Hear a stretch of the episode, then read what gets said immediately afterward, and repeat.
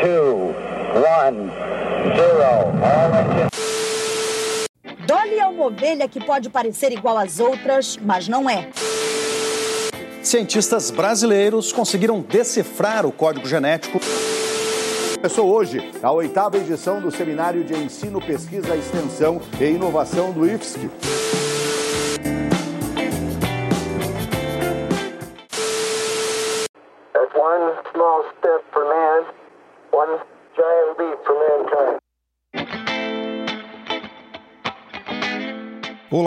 Sejam bem-vindos ao Ciência para os Seus Ouvidos, o novo podcast do Instituto Federal de Santa Catarina. Para quem ainda não conhece, o IFSC é uma instituição federal de educação profissional, científica e tecnológica, que está presente em 20 cidades de Santa Catarina, com 22 campos. Também atuamos com educação à distância, para você ficar pertinho da gente onde quer que esteja. O Ciência para os Seus Ouvidos tem o objetivo de discutir assuntos do cotidiano com especialistas nas mais variadas áreas e levar o conhecimento e a divulgação científica para além dos muros do IFSC. Vem com a gente! Eu sou o Rafael Xavier e aqui comigo está o Felipe Silva. Tudo bem, Felipe? Tudo bem, Rafael. O assunto deste primeiro programa é o novo coronavírus, que foi descoberto no final do ano passado na China e hoje está presente em mais de 80 países, inclusive aqui no Brasil. E para conversar sobre essa doença que está preocupando muita gente, nós vamos dividir o papo em dois momentos. Um para falar do vírus e suas características biológicas, e outro para falar da doença, do ponto de vista médico. Quem vai falar com a gente primeiro é a professora Rosane Schenkel de Aquino. Ela que é professora dos cursos de análises químicas, processos químicos e biotecnologia do campus Lages. Ela tem graduação em farmácia, com habilitação em análises clínicas, tem mestrado em ciências médicas e doutorado em neurociências. Tudo bem, professora? Tudo bem, prazer estar aqui contigo, podendo colaborar né, com, com essa novidade, então, do coronavírus. Professora Rosane, o Covid-19 não é o coronavírus, ele é um coronavírus. Você pode explicar essa família de vírus e por que, que ele tem esse nome? Na verdade, o coronavírus tem esse nome devido à característica molecular dele, né? Ele tem uma todo vírus, na verdade, ele tem um genoma dele, a parte do RNA ou do DNA, e ele é envolvido por proteínas. E alguns vírus eles se chamam envelopados e outros não envelopados. O que, que seria esse envelope? Seria uma camada de tipo um, um invólucro mesmo que é parecido com a membrana até das células né, dos seres humanos e animais. É, nessa membrana, nessa, nesse invólucro, nesse envelope, existem algumas proteínas que elas, no caso do coronavírus, eles ficam formam tipo umas espículas que se assemelham a uma coroa. Por isso o nome coronavírus, né? Então todos os vírus dessa família né, e seus gêneros, eles têm esse nome de coronavírus devido a essa característica molecular, então, do vírus, né, da partícula viral. É, o que, na verdade, difere um coronavírus de outro coronavírus é a característica dele molecular. Então, o que, que tem né, de sequência ali molecular que confere a característica? Então, tem, todos os coronavírus têm um cerne, então, tem algumas sequências que são iguais e que isso caracteriza a família. E, ou, e depois eles diferem em algumas características que eles podem ser mais invasivos, menos invasivos, podem ou não infectar determinados animais ou plantas, né? Então isso são características gerais ou específicas que definem então que tipo de coronavírus a gente está falando. Professora, já se falou que a origem do coronavírus veio do morcego, depois do pangolim, que é um outro animal comum na China. Ainda não há a certeza de quem era o hospedeiro, mas é comum essa prática de transmissão entre espécies? Isso ocorre pela ingestão ou pode ocorrer por outro tipo de contato, como aquele que acontece a, a transmissão entre seres humanos? Sim, ela pode acontecer principalmente com os coronavírus porque e porque a referência sempre do morcego, né? Então a, a, existe então essa família, ela infecta ou ela está presente, né? Bastante nos morcegos. É, você saber ou não de onde ele vem, precisa o quê? Sequenciamento genético, que é isso, então, que é um da, uma das importâncias, então, de saber qual é a sequência genética, né, o genoma desse, desses vírus, é você poder localizar de onde ele veio, com quem que ele se encontrou e on, como que ele, então, é, conseguiu infectar outra espécie. Normalmente, nos coronavírus, essa transmissão é mais através da via aérea, né? Que, que é onde as células, então, onde ele, ele infecta, mas também não quer dizer que não possa infectar outras células do, do organismo, né? Pode ser via ingestão, também pode ser via ingestão. Vai depender de onde ele consegue se ligar e quais são as células que ele fica aderido para daí haver a transmissão. E por que alguns vírus são prejudiciais aos seres humanos e podem viver sem perigo em outros animais? Porque a característica de você, de um, de um microorganismo, no caso o coronavírus, causar um, um processo de doença, né, ele ser então infeccioso ou não, vai depender da, da capacidade dele, primeiro, de conseguir se aderir a uma célula.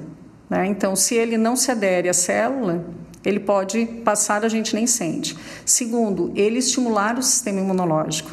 Então, ele pode se aderir à célula e não estimular o sistema imunológico. Ou ele pode estimular o sistema imunológico de uma forma tão tênue que às vezes você nem percebe que você teve alguma infecção. Então, a característica de estimular o sistema imunológico, a capacidade de multiplicação desse vírus, né, de causar então, e dependendo do estímulo que ele causa no sistema imunológico, é que a gente pode dizer se aquele vírus é mais infectante ou menos infectante. Então, em algumas espécies ou em alguns casos, ele pode apenas colonizar aquele indivíduo e não causar nenhuma doença. Os sintomas dos infectados com o novo coronavírus e com uma gripe comum são praticamente os mesmos, com a diferença apenas quanto à sua atuação no sistema respiratório.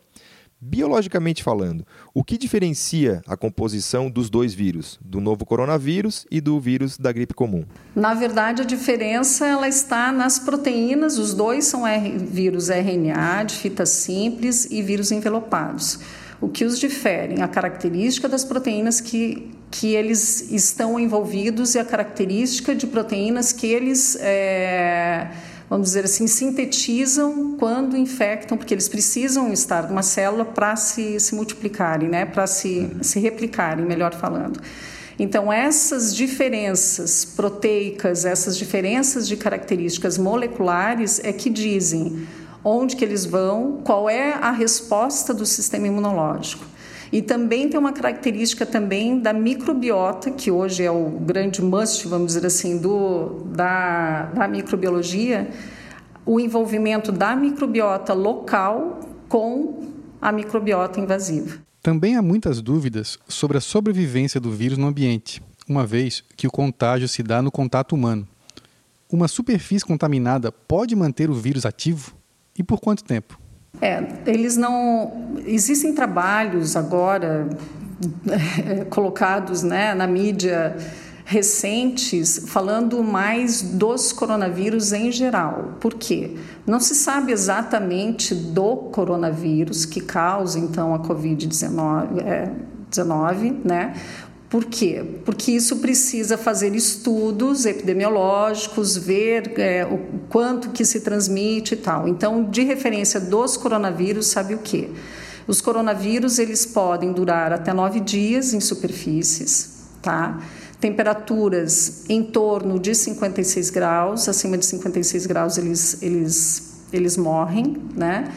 E alguns coronavírus, eles têm a característica de sobreviver em temperaturas mais baixas e não muito altas, né? Então, devido a diferenças de características virais, mesmo dentro dos coronavírus, a gente pode ter uma variação. Falando especificamente do coronavírus atual, né, o causador então da, dessa, dessa epidemia, vamos dizer assim, é, não existe dados é, bem específicos com relação a ele, mas existem dados já mostrando que a quantidade de carga viral que ao encostar numa superfície fica, por exemplo, na sua mão, ele é men menor do que no caso do vírus da influenza, que é o causador, então, da, da, das maiores gripes, vamos dizer assim, corriqueiras que nós temos e também causadores das maiores mortes que temos por gripe também. Certo, entendo. Existem condições ideais para um vírus se espalhar? Pergunto porque estamos iniciando as aulas aqui no IFSC e iremos passar longos períodos em sala de aula com uma quantidade grande de pessoas. Sim, todos os ambientes fechados, isso para qualquer infecção viral, não só coronavírus, né? Todos os ambientes fechados fazem com que a proliferação, a transmissão, a capacidade de transmitir para um para o outro seja maior, né? O contato seja maior com, com essas pessoas. Nós não podemos esquecer que nós encostamos no nosso rosto, nosso, na nossa face, muitas vezes. Encostamos nos olhos, no nariz, na boca, né? Tudo isso é, gera um risco de contaminação, né? de, de transmissão para qualquer microorganismo. No caso do coronavírus, o cuidado é o cuidado geral. Salas ventiladas, mesmo se for frio, né? As janelas um pouco abertas, tal, para ventilar. É, lavagem de mãos, tá? 95% das contaminações ou de riscos de transmissões se dá por, pelas lavagens das mãos, tá? E álcool gel se precisar ou se só lavar as mãos não tem álcool gel, também não tem problema. Ter disponível álcool gel para que, se não conseguir lavar as mãos, o álcool gel a 70% ele já também é eficiente. Então, evitar aglomerações, se em salas de aula ter uma ventilação, né, e ter disponível o álcool gel a 70%. Obrigado então à professora Rosane Schenkel de Aquino, que é do Campus Lages do IFSC. De nada, estamos à disposição. Agora que já sabemos tudo sobre o vírus, vamos conversar com o médico Fábio Galdense. Ele possui graduação em medicina e pós-graduação em infectologia. Atualmente é médico infectologista da Diretoria de Vigilância Epidemiológica de Santa Catarina. Olá, doutor, tudo bem? Olá, obrigado pelo convite para participar do podcast com vocês. O coronavírus Covid-19 tem os sintomas e o tratamento muito parecidos com os de uma gripe comum, que mata centenas de milhares de pessoas por ano. Por que então esse surto tem causado tanta repercussão mundial? O senhor acha que há um exagero nessa parte? Bem, toda vez que nós temos uma doença nova, um vírus com alguma característica nova, isso gera bastante preocupação, bastante comoção.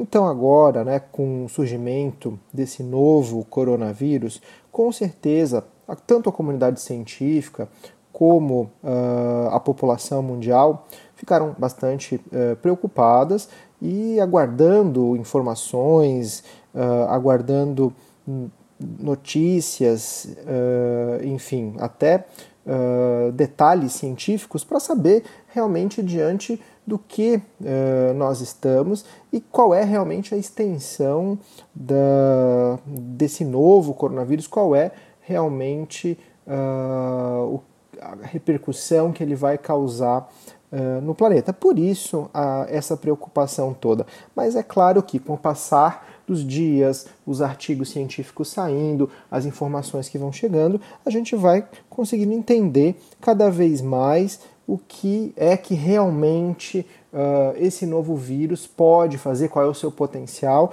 e como a gente deve lidar com ele. Certo. E a maioria dos casos aqui do Brasil são de pessoas que vieram da Itália. O país europeu tem sido um grande foco dessa doença. Aqui você atribui a maior incidência na Itália. Por que essa diferença em relação a outros países?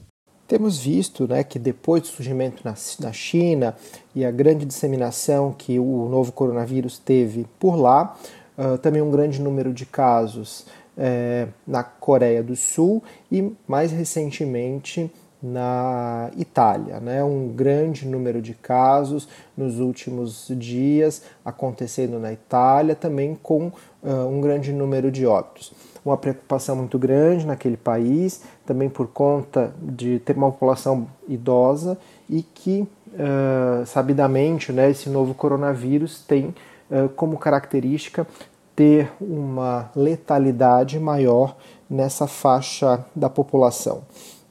Uh, tem se debatido muito o porquê dessa característica, né, desse aumento ou dessa quantidade maior de casos né, do, dentro do próprio continente europeu, no país Itália. Se especula muito, se fala é, de uma dificuldade de contenção no começo, numa área que tem um comércio muito grande com a China é, e que a transmissão já deve ter começado na Itália é, antes mesmo do que se tem previsto e que se disseminou silenciosamente na região uh, então do norte daquele país.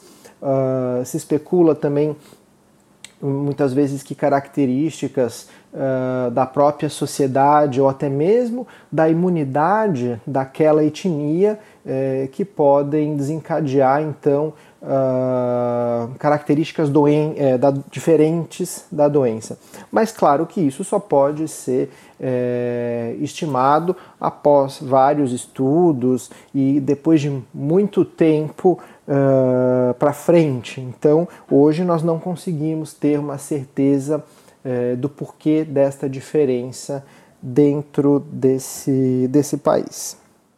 O Brasil confirmou até a gravação desse podcast 25 casos de novo coronavírus e centenas de outros casos aí estão colocados como suspeitos. Como um caso é colocado como suspeito? Tem mais a ver com os sinais e sintomas ou com o histórico recente, em especial de lugares onde o paciente é, circulou? Bem, todas as doenças que são monitoradas pela vigilância, elas têm uma definição de caso. Essa definição de caso, quando a gente trata de uma nova doença, ela precisa ser bastante sensível para detectar o maior número de casos possível e ela vai sendo adaptada à realidade do momento. Então, inicialmente, por exemplo, no caso desse novo coronavírus, ela identificava pessoas que tinham vindo da região inicial de transmissão, né? ou seja, da China. E isso foi sendo modificado de acordo com uh, a zona né, de circulação uh, do vírus. Então, os locais onde há transmissão uh, local, onde há transmissão do vírus, foram sendo então incluídas na definição de caso e uh, se estabeleceu a partir né, do órgão nosso regulatório, que é o Ministério da Saúde, uh, essa definição que orienta então aos profissionais de saúde que estão atendendo os casos o que se enquadra nessa definição e o que deve então ser investigado, coletado material para detecção e o que é notificado para as autoridades sanitárias. É, então, além dos sinais e sintomas de doença respiratória, já que a gente sabe que são muito semelhantes entre as várias doenças, então gripes, resfriados, né? então aí entrando agora o coronavírus e outras doenças respiratórias têm uma sintomatologia muito uh, similar. Neste momento, uma das formas de se separar o que é uh, suspeito né, de ser uh, a doença causada pelo novo coronavírus, a gente coloca como a necessidade de circulação uh, nesses locais onde há a transmissão. Mas, claro, mudando o nosso cenário nacional, tendo a circulação aqui dentro uh, do nosso país, essa definição, obviamente, terá que ser alterada. Uma preocupação que a gente tem é que o IFSC é uma escola e onde há grande circulação de pessoas. Quais medidas devem ser tomadas para evitar a contaminação, em especial nas salas de aula, que são locais fechados? Bastante importante lembrar dos cuidados em todos os lugares de grande circulação de pessoas.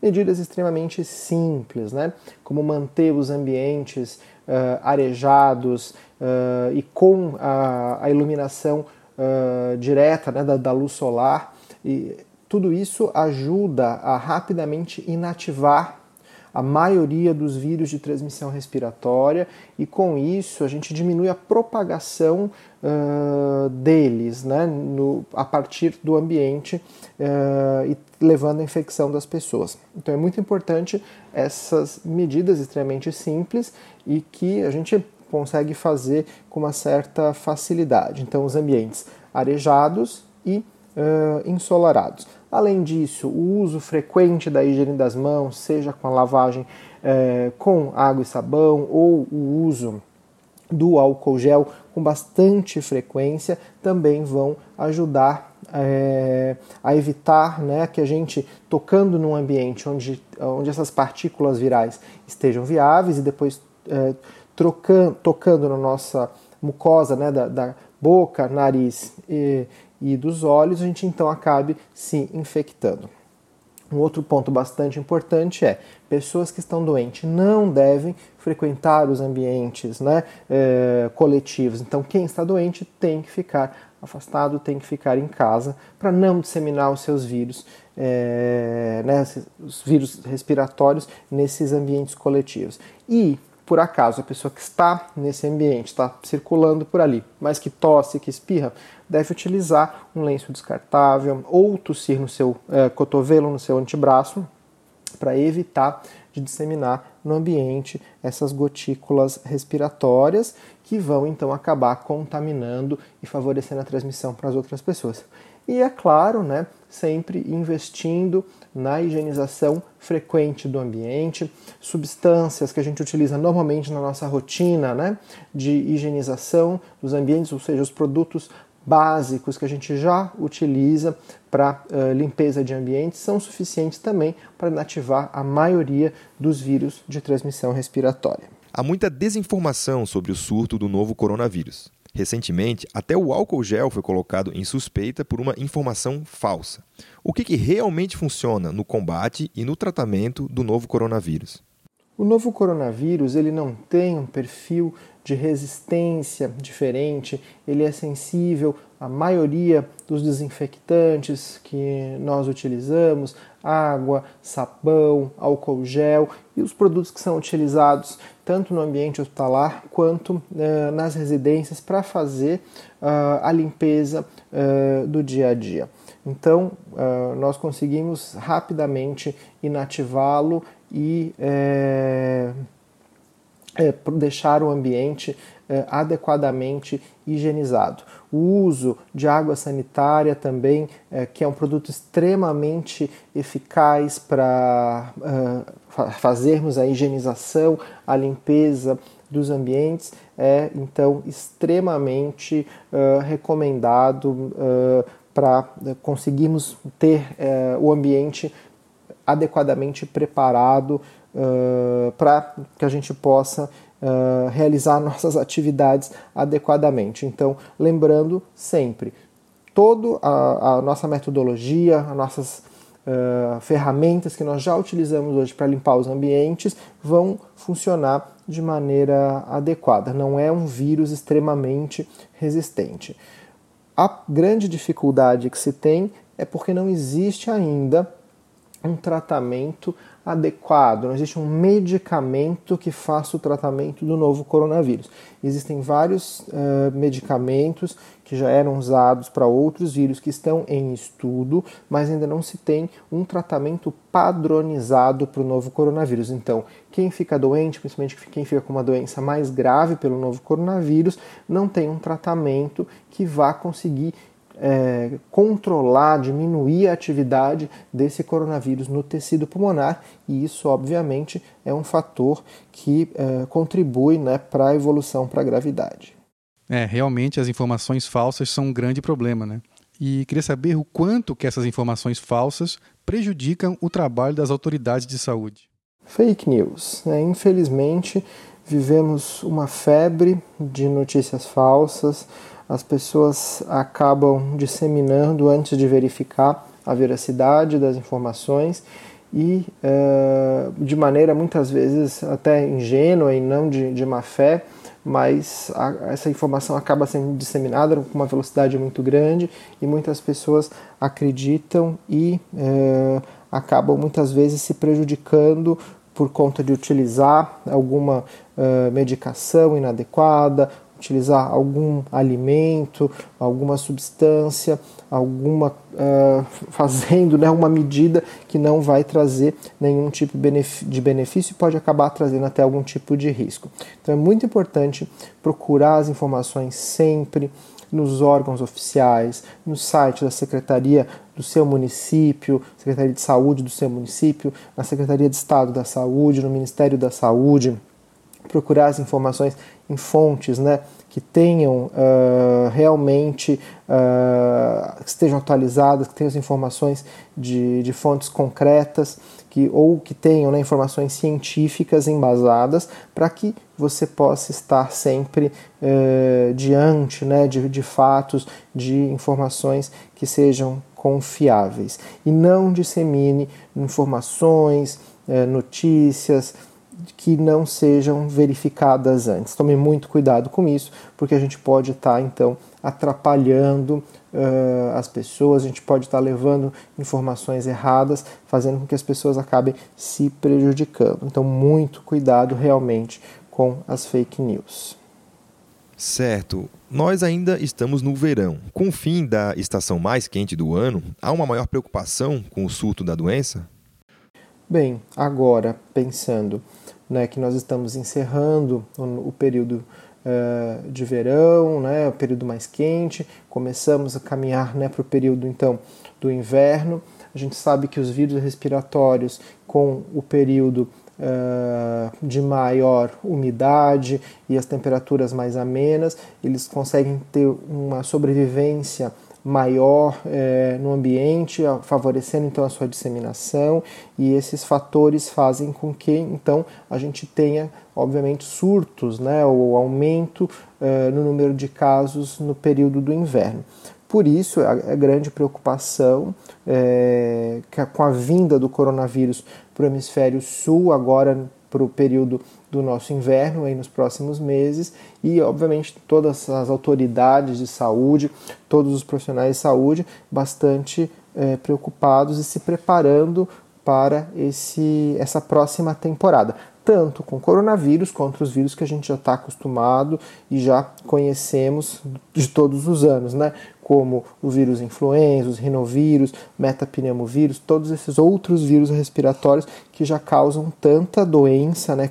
Tantas mortes todos os anos nos nossos invernos. Então, uh, infelizmente, o período de inverno sempre é um período crítico para as doenças respiratórias. E esse ano teremos mais essa complicação, que será a circulação provável aí do coronavírus, deste novo coronavírus. Tá certo. Esse doutor Fábio Galdenzi. Muito obrigado, doutor, pela sua participação.